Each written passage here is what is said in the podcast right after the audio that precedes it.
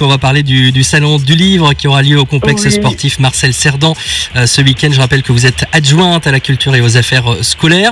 Est-ce que vous pouvez nous, nous en parler de ce salon du livre? Comment ça va se dérouler? Quel va être le programme? Bah, donc la rencontre des auteurs, normalement une quarantaine. hein. Mhm. Euh, il y aura donc, euh, si on voudra se faire tirer euh, le portrait par euh, un caricaturiste, il y aura des dédicaces, euh, il y aura des coins de lecture, euh, il y aura euh, une personne qui viendra, qui sera ventriloque, qui pourra nous faire donc une petite histoire. hein. Et euh, donc euh, il y aura euh, les Art Ladies qui seront à nouveau présentes.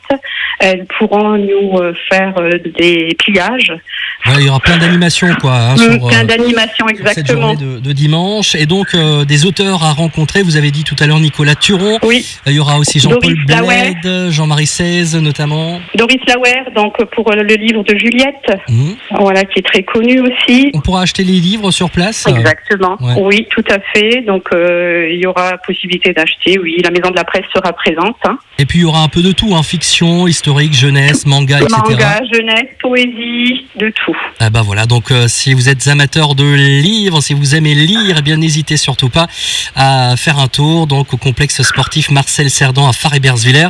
Ah, C'est euh, ce dimanche 20 novembre le salon du livre avec euh, une quarantaine d'auteurs hein, sur place, c'est ça? Voilà, tout à fait. Une, une buvette sera tenue par les parents d'élèves aussi de l'école de Faré-Bersvillers. Le salon donc euh, ouvrira ses portes de 10h à midi et de 14h à 18h. Eh ben c'est noté, si vous voulez en savoir plus, on a toutes les infos sur notre site internet radiomélodie.com, rubrique agenda.